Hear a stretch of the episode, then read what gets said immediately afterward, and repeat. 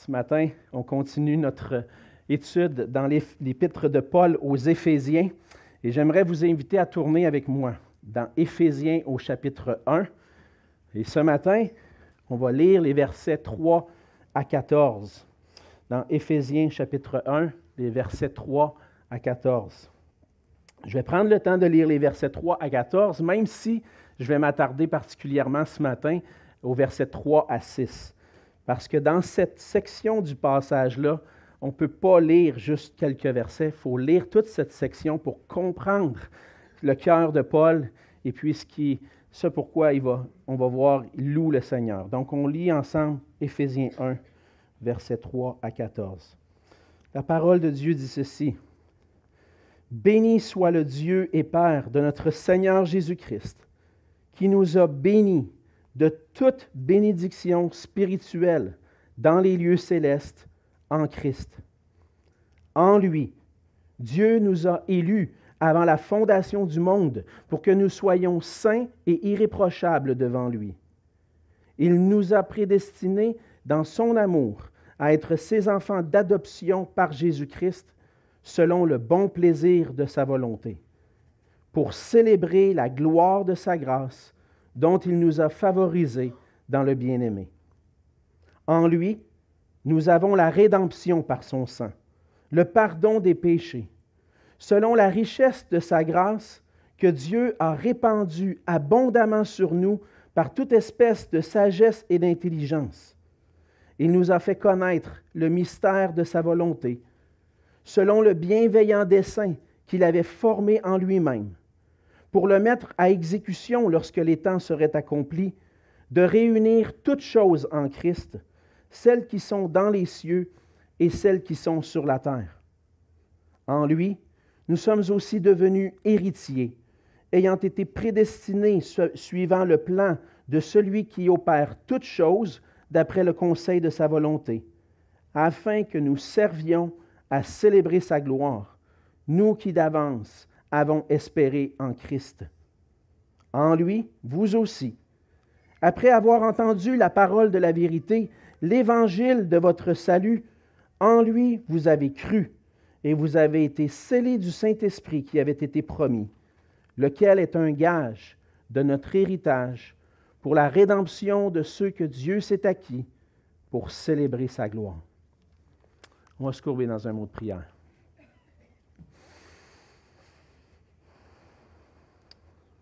Oui, Seigneur notre Dieu, alors qu'on est rassemblés ensemble ce matin pour te louer, t'adorer et célébrer la gloire de ta grâce comme on vient de le faire, Seigneur, on se rappelle aussi que à travers le monde entier ce matin, Seigneur, et à travers toute cette journée, des chrétiens de partout dans le monde, des frères et sœurs sont réunis pour célébrer ton nom. Seigneur, on veut te prier pour chacune des, des, églises qui se réunissent aujourd'hui. Puisses-tu être loué et adoré parmi ces églises, et particulièrement à travers notre, pays, Seigneur, au Canada, dans notre famille d'églises. Je veux te prier pour que chacune de ces églises puisse te louer, t'adorer, rester ferme dans ta parole et te glorifier parce que tu es digne. Je veux te prier aussi, Seigneur, pour nos frères et sœurs qui sont à l'étranger ou qui sont persécutés présentement, qui n'ont pas cette liberté que nous avons.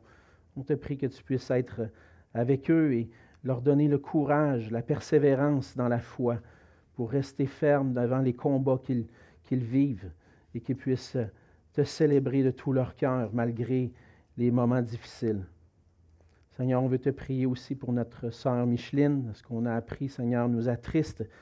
Mais toi, Seigneur, tu es au contrôle de toutes choses et on te prie, Seigneur, d'être avec elle, d'être avec son corps, mais aussi avec son cœur à travers cette épreuve. Seigneur, puisses-tu mettre ta main euh, guérissante et bénissante sur elle? Seigneur, tu peux faire toutes choses. Tu fais toutes choses selon ta volonté, Seigneur, et on te prie que dans ta volonté, tu puisses euh, la libérer, Seigneur, de ce mal, mais Seigneur, par-dessus tout, qu'à travers cette épreuve, Seigneur, elle puisse trouver sa confiance et sa joie en toi dans cette épreuve.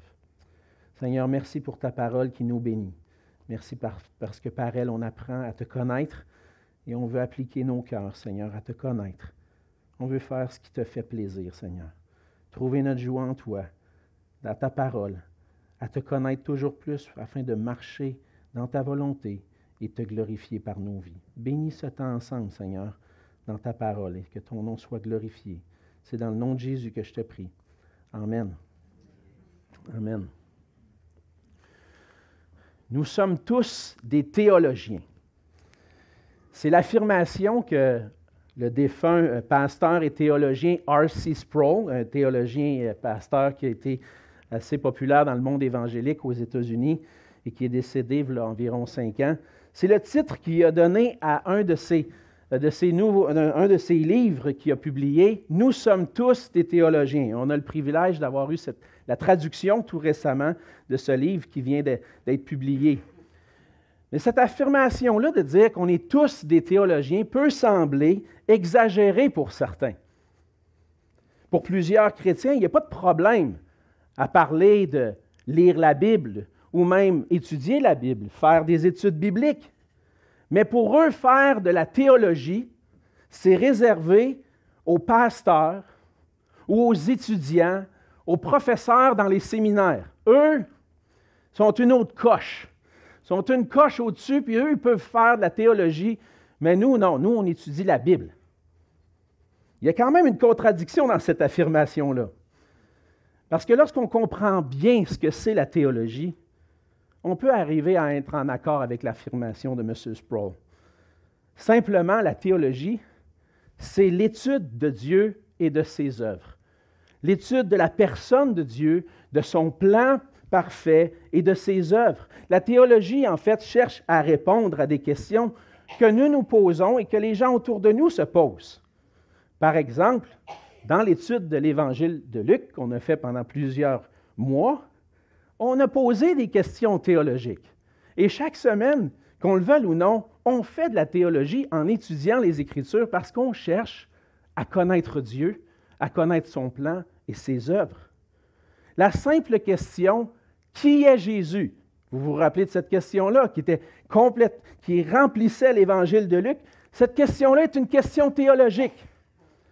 Et si on pose la question qui est Jésus, si on te pose la question qui est Jésus ce matin, tu vas sortir une réponse. Et cette réponse-là, c'est une réponse théologique. Parce qu'elle fait partie du plan de Dieu, de connaître Dieu et son plan. Et lorsqu'on fait des, réflexions, des affirmations sur la personne de Dieu et ses œuvres, nous sommes des théologiens. Peut-être à différents niveaux. C'est sûr qu'il y en a qui ont étudié un peu plus. Mais lorsqu'on cherche à connaître Dieu, on cherche, on fait de la théologie. Un peu comme lorsque dans les universités, on étudie, vous connaissez toutes les disciplines qu'on peut étudier à l'université. Il y a la sociologie, où on étudie la société l'anthropologie où on étudie l'être humain. Il y a toutes sortes de logies. Hein? En théologie, c'est l'étude de Dieu. Dans l'épître de Paul aux, Éphésiens, on trouve un sommaire de la théologie de Paul sur des sujets importants concernant notre Dieu, son plan et ses œuvres. Et on va étudier ensemble dans cet épître, dans le but de découvrir les richesses que le Seigneur a pour nous dans sa parole, on va étudier des questions importantes.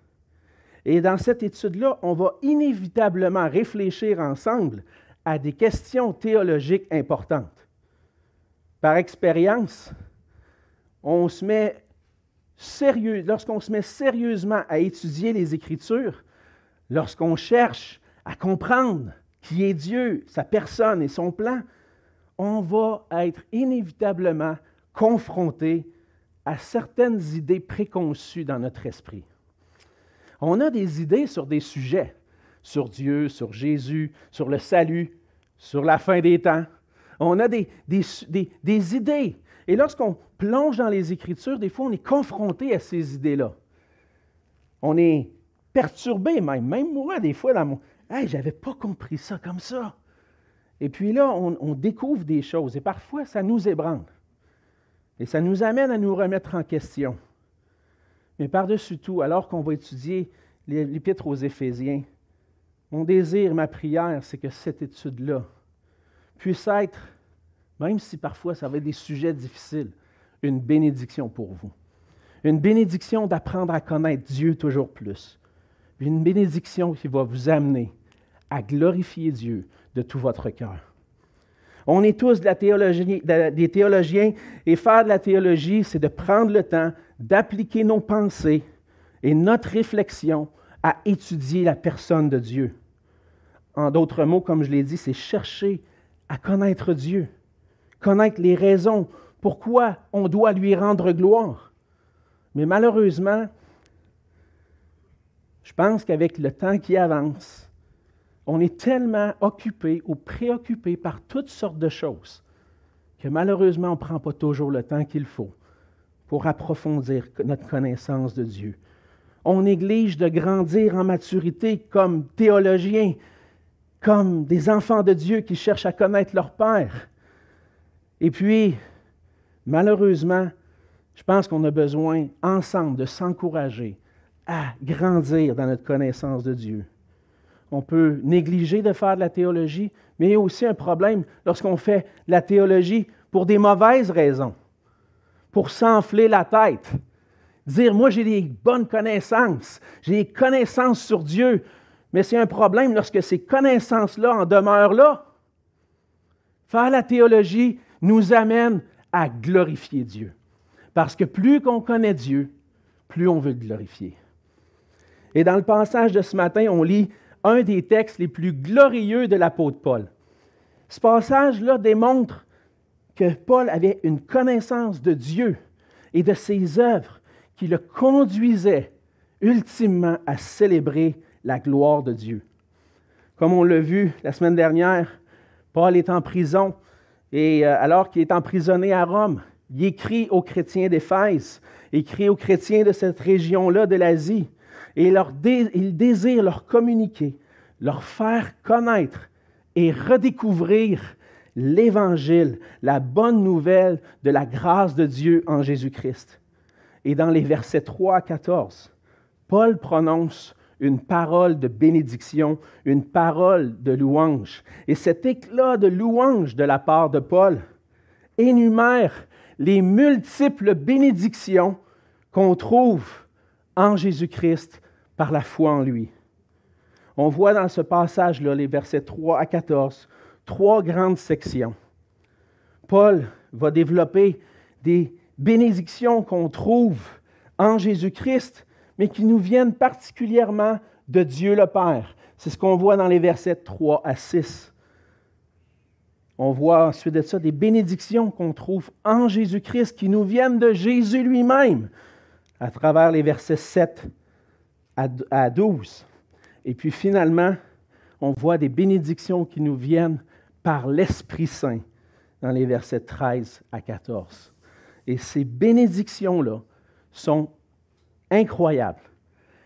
Tellement Dieu est grand, infiniment bon, et dans toute sa personne, on ne pourrait pas le décrire, mais on voit à travers ces trois personnes de la Trinité des bénédictions qu'on trouve en Jésus-Christ. Et à travers ce passage ce matin, on va se concentrer particulièrement sur les versets 3 à 6 et qui sont les bénédictions qui nous viennent de Dieu, notre Père. Et ces bénédictions-là sont grandes et glorieuses, mais pour les saisir, on doit appliquer toute notre intelligence pour les saisir. Et au travers de ce passage, on va voir ensemble que nous devons célébrer et rendre gloire à Dieu, car en Jésus-Christ, il nous a choisis et il a fait de nous ses enfants. On voit premièrement au verset 3, et puis vous allez voir que dans l'Épître aux Éphésiens, on va avancer peut-être un peu moins vite que dans les que dans l'Évangile de Luc. L'Évangile de Luc, c'était des textes narratifs qui racontaient des histoires qui nous permettaient d'avancer un peu plus. Mais dans ce passage-là, il y a tellement de choses à dire. Paul a compacté là, tellement de théologie dans ça qu'il faut prendre le temps de s'arrêter puis le découper comme il faut. Donc, on commence avec le verset 3, où Paul va déclarer, commencer son épître en disant, Béni soit Dieu le Père de notre Seigneur Jésus-Christ, qui nous a bénis de toute bénédiction spirituelle dans les lieux célestes en Christ. Paul commence en bénissant Dieu. Et là, certains vont dire, ouais, mais comment je peux faire pour bénir Dieu? Normalement, c'est Dieu qui me bénit. C'est Dieu qui me fait du bien. Comment est-ce que moi je peux faire quelque chose pour bénir Dieu? Mais le mot bénir dans, dans ce cas-ci veut simplement dire dire du bien, déclarer du bien, déclarer des louanges à propos de Dieu. Et lorsque Paul commence, il dit Béni soit Dieu le Père. C'est une louange à Dieu. Gloire à Dieu le Père de notre Seigneur Jésus-Christ. Béni, on veut dire du bien de lui.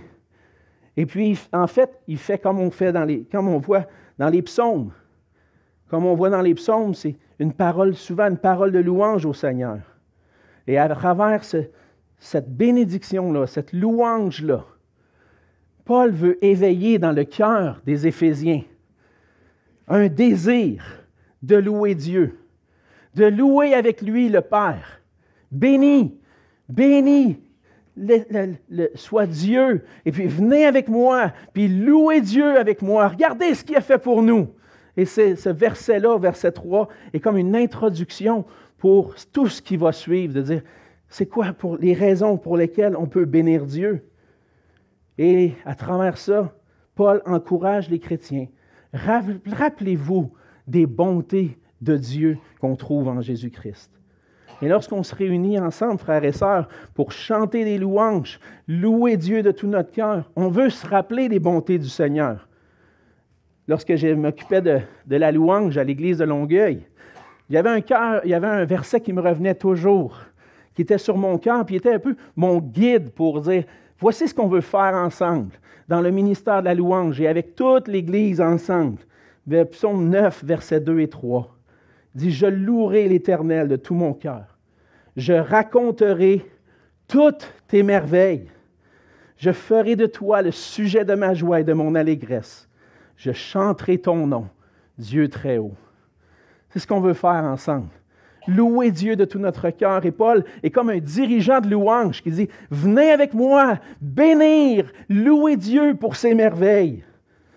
Et on voit à travers le passage que le Père nous a bénis de toute bénédiction spirituelle. Paul ne peut pas s'empêcher de louer Dieu, parce que c'est un Dieu de grâce, un Dieu de bonté, un Dieu qui a manifesté envers nous son amour. Et par sa grâce, ce Dieu-là a voulu nous faire part de bénédictions Ici, Paul va mettre l'accent sur les plus grandes bénédictions qu'on peut trouver auprès du Seigneur. Et ce sont des bénédictions spirituelles.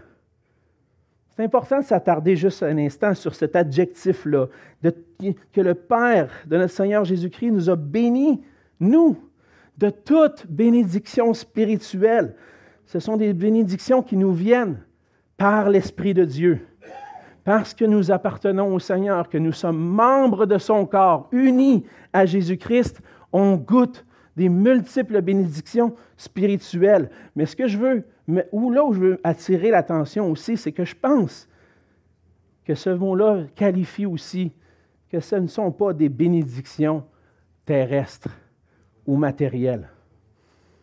Bien souvent, de plus en plus de nos jours, on entend puis je n'en ai déjà parlé, puis je reviens là-dessus parce que c'est un problème, je crois, dans plusieurs églises qui se disent évangéliques, de dire que si tu viens au Seigneur et si tu donnes ta vie à Jésus, tu vas être béni, puis Dieu va régler tes problèmes financiers. Si tu es malade, il va te guérir, il va te relever.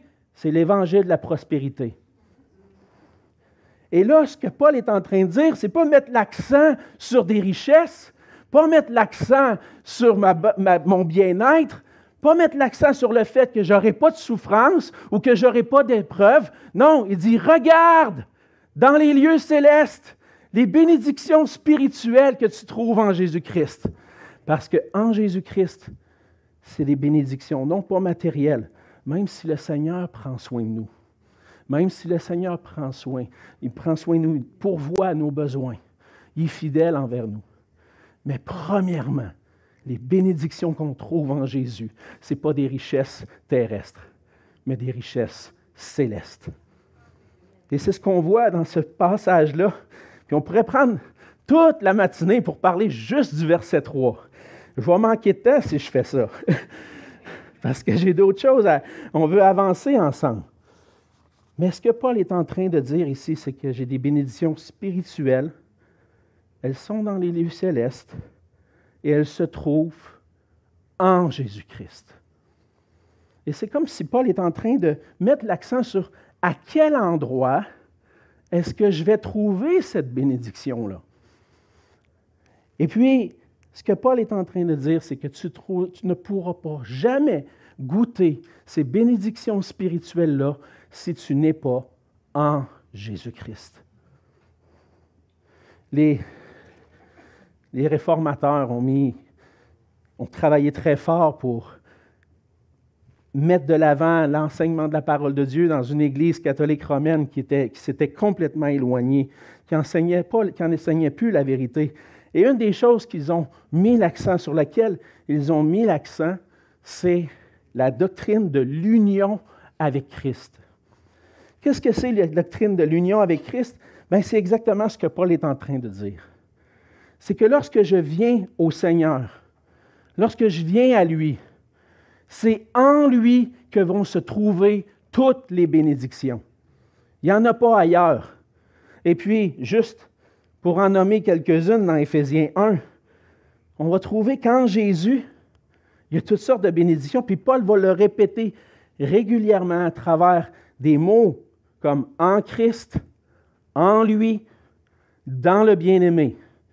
Et vous porterez votre attention peut-être la semaine prochaine, lorsqu'on va relire le passage. Pour la semaine prochaine, l'autre d'après. La semaine prochaine, on a un invité. Mais en lui, en Christ, dans le bien-aimé, qu'est-ce qu'on a? Dieu nous a élus. Dieu nous a prédestinés à être ses enfants d'adoption. Nous avons la rédemption par son sang, le pardon des péchés. Nous sommes devenus héritiers. Nous avons été scellés du Saint-Esprit, pour en nommer juste quelques-unes. Et cet accent-là qu'on voit dans le passage nous amène à trouver les bénédictions, qui sont en Jésus-Christ. Et cette union-là avec Jésus-Christ arrive au moment de notre conversion. Lorsqu'on reconnaît qui est Jésus, que nous plaçons notre foi en lui pour notre salut, on change de, de place en quelque, en quelque sorte. Parce qu'avant de connaître Christ, Paul dit dans Romains 5 que je suis en Adam. Je suis né d'un descendant d'Adam. Puis en Adam, je suis un pécheur. Je nais avec une nature pécheresse. Puis je nais dans un état de condamnation éternelle à cause du péché. C'est ma position lorsque je viens, avant de connaître Christ, je suis en Adam. Mais lorsque je suis, je viens à la foi en Jésus-Christ, je suis transporté d'une position à une autre complètement différente. Et plutôt que d'être en Adam, je suis trouvé maintenant dans un nouvel Adam, Jésus-Christ. Et c'est en étant, en passant du royaume des ténèbres au royaume de la lumière, en étant rendu vivant avec Christ, que je suis uni à Christ par la foi. Paul va dire dans Romains 6, 3 à 5, Ignorez-vous que nous tous qui avons été baptisés en Jésus-Christ, c'est en sa mort que nous avons été baptisés. Nous avons donc été ensevelis avec lui, unis avec lui, par le baptême en sa mort, afin que comme Christ est ressuscité des morts par la gloire du Père, de même, nous aussi, nous marchions en nouveauté de vie. En effet, si nous sommes devenus une même plante avec lui, unis avec lui par la conformité à sa mort, nous le serons aussi par la conformité à sa résurrection. Par la foi qui est manifestée par le baptême, on a été unis en Jésus-Christ, à Jésus-Christ, de sorte que maintenant, je suis un avec lui, uni à lui, dans sa mort et sa résurrection. Et maintenant, ma position devant Dieu a changé. Dieu ne me voit plus comme en Adam, mais me voit en Christ. Et c'est à cet endroit-là que sont toutes les bénédictions spirituelles. Et on doit rendre gloire à Dieu comme fait Paul pour toutes les bénédictions spirituelles dont il nous fait part par notre union avec Jésus-Christ.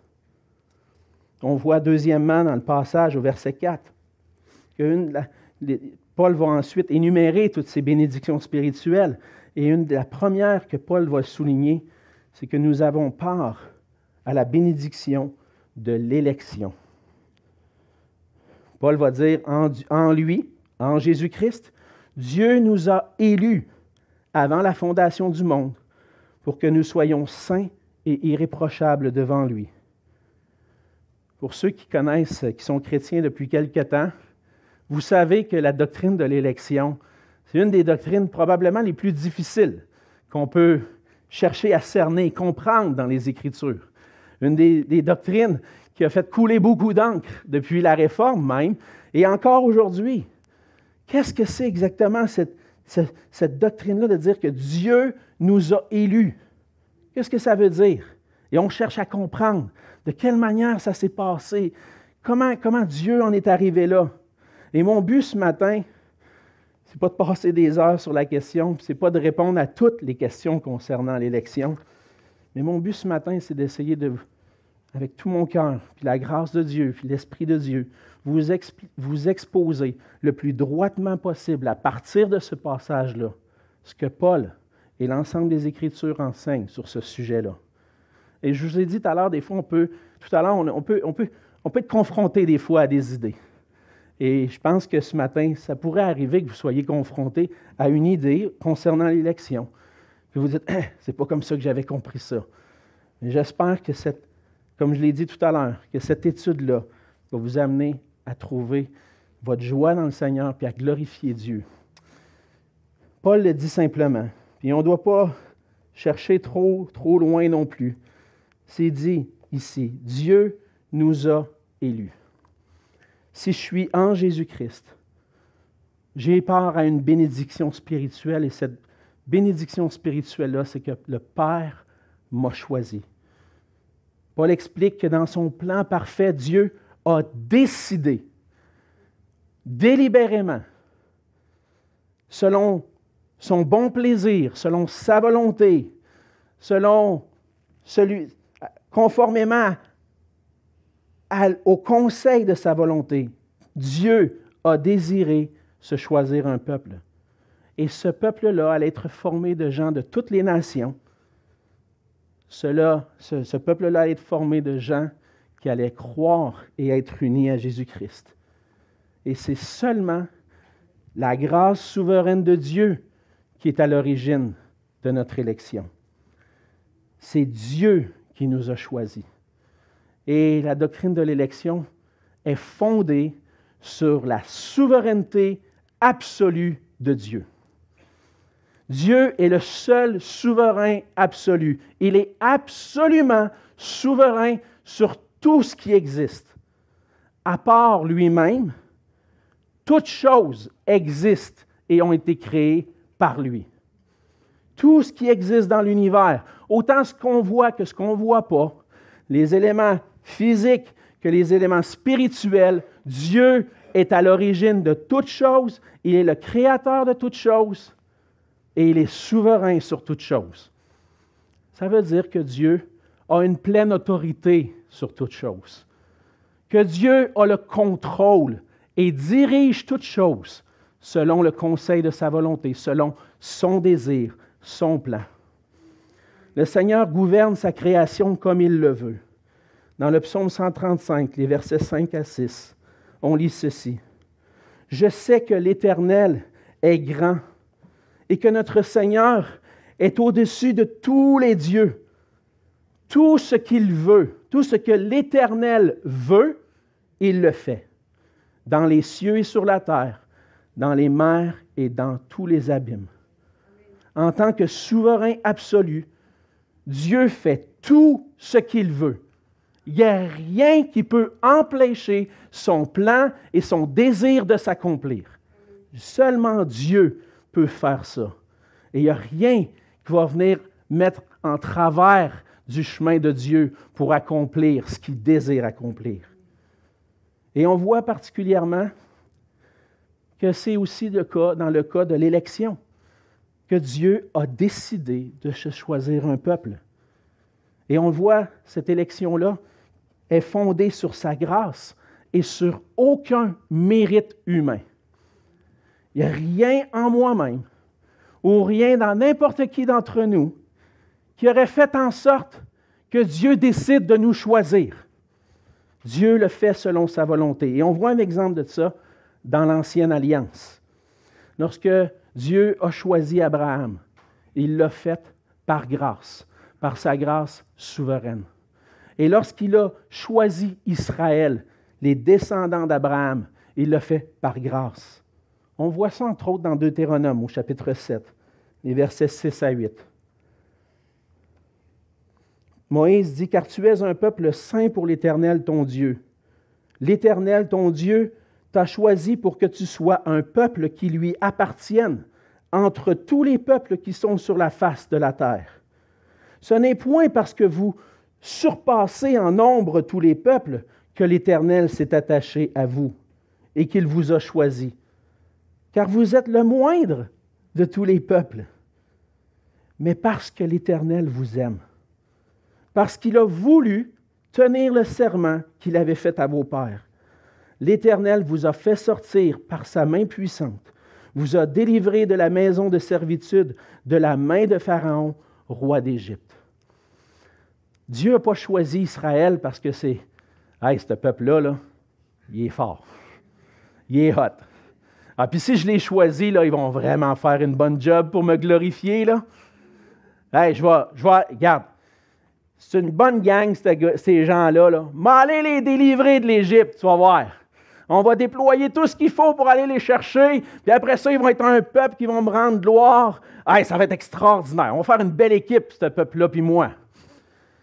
Ça ne prend pas trop de temps qu'on continue de lire l'Ancien Testament, puis on se rend compte que ce n'était pas du tout des bonnes personnes. Des gens qui méritaient nullement la grâce de Dieu. Et de la même façon que Dieu a choisi Israël, il a décidé pourquoi? On ne sait pas pourquoi. Il dit, je vous ai choisi. Un peuple faible, pauvre, humble. J'ai décidé de vous aimer, puis d'honorer le serment que j'avais fait à vos pères. Mais pourquoi ils ont choisi eux? Je ne sais pas. Puis la Bible ne répond pas à cette question-là. Dieu a décidé parce qu'il est souverain absolu, a décidé de se faire un peuple. Et de la même façon, Dieu a choisi dans la nouvelle alliance en Jésus-Christ de se choisir un peuple qui allait lui appartenir et le servir. En parlant à la première personne du singulier, on voit Paul utilise le nous hein, au verset 4. Il dit En lui, Dieu nous a élus avant la fondation du monde. Fait que là, on pourrait dire, ça c'est évident. C'est une élection corporative, ou je pourrais dire collective. Dieu savait qu'il allait avoir du monde qui allait croire en Jésus. Puis toute cette gang-là là, qui vont croire en lui, c'est eux qui vont faire partie de son peuple. D'une manière collective, générale. Tous ceux qui croient en Jésus, c'est eux autres qui sont choisis. C'est pas faux. C'est vrai que Dieu nous a choisis pour être un peuple collectif. Mais je vais un peu plus loin, puis je pense que la Bible va un peu plus loin. Je suis convaincu que la Bible va plus loin en disant que ce n'est pas seulement une élection collective, mais aussi individuelle. Ça veut dire que si je fais partie de l'Église, du corps de Christ, c'est parce que Dieu m'a choisi, moi, personnellement, sur la base d'aucun mérite en moi, mais seulement par sa grâce souveraine. Et pourquoi je dis ça? Parce que Pierre notre frère Pierre Morin va toucher ces versets-là. Mais un peu plus loin, Paul va dire, au verset 13, En lui, vous aussi, après avoir entendu la parole de la vérité, en lui, vous avez cru et vous avez été scellés du Saint-Esprit. Ça, c'est quelque chose d'individuel. Quelqu'un entend l'Évangile, décide de croire, ce n'est pas parce qu'il fait partie d'une gang. C'est parce que dans son cœur, il a été convaincu de la vérité de l'Évangile. Dans son cœur, il a été saisi par la grâce de Dieu, illuminé par le Saint-Esprit pour saisir cette grâce. Et par la foi, cette grâce qui est par la foi, est saisie.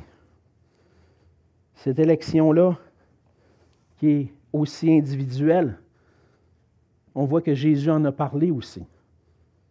Dans Jean 6, les versets 37, 44 et 47 et plus même, on peut lire ceci. Tous ceux que le Père me donne viendront à moi. Dieu a choisi des gens, il les a donnés à Jésus et ils vont venir à lui. Nul ne peut venir à moi si le Père qui m'a envoyé ne l'attire, et je le ressusciterai au dernier jour. Si je viens à Jésus-Christ, c'est parce que le Père m'a attiré à Jésus-Christ. Et qu'est-ce que ça va produire comme fruit? En vérité, en vérité, je vous le dis, celui qui croit en moi a la vie éternelle. à la fois, on voit Dieu qui a choisi, qui attire, et puis en même temps, devant cette grâce-là, je dois répondre, je dois croire à Jésus-Christ. Comment on concilie les deux? Ça sera pour une autre fois parce que c'est vraiment pas simple. Puis je me demande si on peut vraiment arriver à l'expliquer. Comment on peut voir l'élection, la responsabilité de l'homme? C'est des grandes questions. Et je pense qu'on doit tout simplement l'accepter. Dieu m'a choisi par grâce. Et dans sa grâce, m'a conduit à lui pour que je saisisse la bénédiction spirituelle par la foi en Jésus-Christ. Et si nous avons part aux bénédictions spirituelles du salut, c'est par la grâce souveraine de Dieu qui, en Jésus-Christ, nous a choisis collectivement, mais aussi individuellement. Paul va dire que ce choix-là, délibéré de la part de Dieu, a été fait à un moment particulier. Et c'est passé, à quel moment Dieu nous a élus? C'est avant la fondation du monde. Paul va préciser que cette élection-là a été établie avant même que le monde soit créé. Dieu, avant de créer le monde, avait en lui-même un plan parfait qui a été préétabli. Et dans son plan parfait, il a décrété qu'il allait créer un univers, qu'il allait créer des hommes et des femmes à son image dans le but de le glorifier, que ceux-ci allaient se rebeller contre lui, qu'il allait envoyer son Fils dans le but de se sauver un peuple tiré de cette humanité déchue et que ce peuple-là allait être composé de ceux qu'il avait choisis, qui allaient croire en son Fils pour être unis à lui. Ça en fait beaucoup de choses hein, dans le plan de Dieu déterminé, prédéterminé longtemps d'avance. Ce qui m'aide, ce qui, m'amène à, à, cette réflexion-là, je n'aurai pas le temps d'aller lire le passage, mais c'est dans 1 Pierre 1, 18 à 21. On voit que Jésus-Christ, la mort de Christ, avait été prédéterminée avant la fondation du monde. Et si Christ est venu pour sauver des pécheurs, ça implique beaucoup de choses avant la fondation du monde dans le plan de Dieu. Dieu avait prévu d'avance que Christ allait venir. Ça implique qu'il allait venir sauver. Et le salut du peuple de Dieu, la fondation de l'Église, fait partie du décret éternel de Dieu. Dans Éphésiens 3, les versets 10 à 12, on lit ceci. C'est pourquoi les dominations et les autorités dans les lieux célestes, célestes connaissent aujourd'hui par l'Église l'infini, la sagesse infiniment variée de Dieu, selon le dessein éternel qu'il a mis à exécution par Jésus-Christ notre Seigneur. En lui, nous avons, par la foi en lui, la liberté de nous approcher de Dieu avec confiance longtemps d'avance, Dieu avait prévu se former un peuple qui allait croire en Jésus-Christ, qui allait être uni à Jésus-Christ. Et ce peuple-là était choisi avant la fondation du monde dans un but particulier. C'est ce qu'on voit à la fin du verset 4. Il nous a choisis pour que nous soyons saints et irréprochables devant lui. Paul mentionne que c'est dans le but qu'on soit saint, qu'on soit mis à part pour Dieu, mais non seulement mis à part pour Dieu, mais qu'on puisse aussi vivre dans la sainteté. C'est pour être un peuple qui vit dans la sainteté, qui vit, parce que dans le fond, on voit, on voit dans, les Écritures, même en anglais, on a cette nuance-là. On a les saints, ceux qui ont été mis à part pour Dieu, puis ceux qui vivent dans, qui sont holy, qui, sont, saints par, en termes de pureté. En français, on n'a pas cette distinction-là. On a saint, mis à part, choisi par Dieu, mais aussi saint en termes de pureté. Donc, il y a une position, puis un état de cœur aussi. Et ce peuple-là est composé de gens qui ont été mis à part, consacrés, mais aussi de gens sanctifiés, purifiés, qui ont été rendus purs par le sang de Jésus-Christ et qui maintenant paraissent devant lui comme étant irréprochables et qu'ils ont, maintenant la nécessité de vivre selon cette, cette nouvelle position en se gardant pur. De la même façon que Dieu avait dit à Israël, vous serez saints car je suis saint. Dieu appelle le peuple de la nouvelle alliance à être saint. Cette nouvelle humanité créée par Dieu lui-même en Jésus-Christ est appelée à marcher dans la sainteté. Et en Jésus-Christ, Dieu nous a choisis avant même que le monde soit créé pour que nous soyons un peuple saint, irréprochable devant lui. Et ça, c'est seulement par la grâce de Dieu que ça arrive, par sa grâce souveraine. Ça prenait Jésus-Christ qui vienne pour mourir à la croix pour nos péchés, pour qu'on puisse être rendu pur. Ça prenait que le Fils de Dieu vienne sur la terre, mène une vie parfaite, sans péché, pour devenir une victime parfaite, pour prendre notre place à la croix, pour qu'on puisse nous, qui sommes imparfaits, qui méritent la condamnation, être sauvés de notre perdition et recevoir, être sauvés en recevant la sainteté par le sang de Christ. Et en recevant sa sainteté, sa perfection, maintenant on peut être irréprochable devant Dieu. C'est une grâce de Dieu. Ça prenait que ça arrive. Et tous ceux qui placent leur foi en Jésus-Christ seul pour leur salut ont droit à cette sainteté, à cette perfection devant Dieu, qui n'est pas la leur, mais celle de Christ. Et si tu n'as pas encore saisi cette grâce-là encore, tu entends le message que Jésus est mort pour toi. Tu es incapable de te sauver toi-même. Tu as besoin de saisir cette grâce-là pour être purifié, pour être pur devant Dieu, pour avoir part à ces bénédictions spirituelles-là qui sont seulement en Jésus-Christ. Place ta foi en lui. Viens à lui. Saisis par la foi ces bénédictions-là. La grâce de paraître pur, saint, irréprochable devant lui. Paul continue. Verset 5, une autre bénédiction qui nous a prédestinés dans son amour à être ses enfants d'adoption par Jésus-Christ, selon le bon plaisir de sa volonté.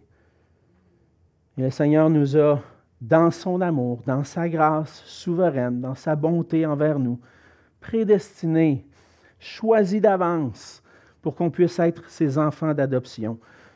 Je n'aurai pas le temps ce matin de développer ce point-là. Paul dit non, non, non, hein. puis j'en aurais long à dire. Mais Dieu est souverain. Dieu est bon. La semaine prochaine, on avait invité un frère qui s'appelle Doug Virgin, puis il va être avec vous la semaine prochaine. Il va être avec nous la semaine prochaine pour apporter le message. Doug a euh, été directeur de publication chrétienne pendant plusieurs années. Et il y a plusieurs semaines, il m'avait dit Est-ce que c'est correct? Est-ce que vous avez déjà touché le passage dans Galate qui, explique ce que ça veut dire être fils puis des enfants d'adoption? J'ai dit Non, on n'a pas touché ce passage-là. Vas-y, prêche là-dessus. Fait que la semaine prochaine, ça tombe bien.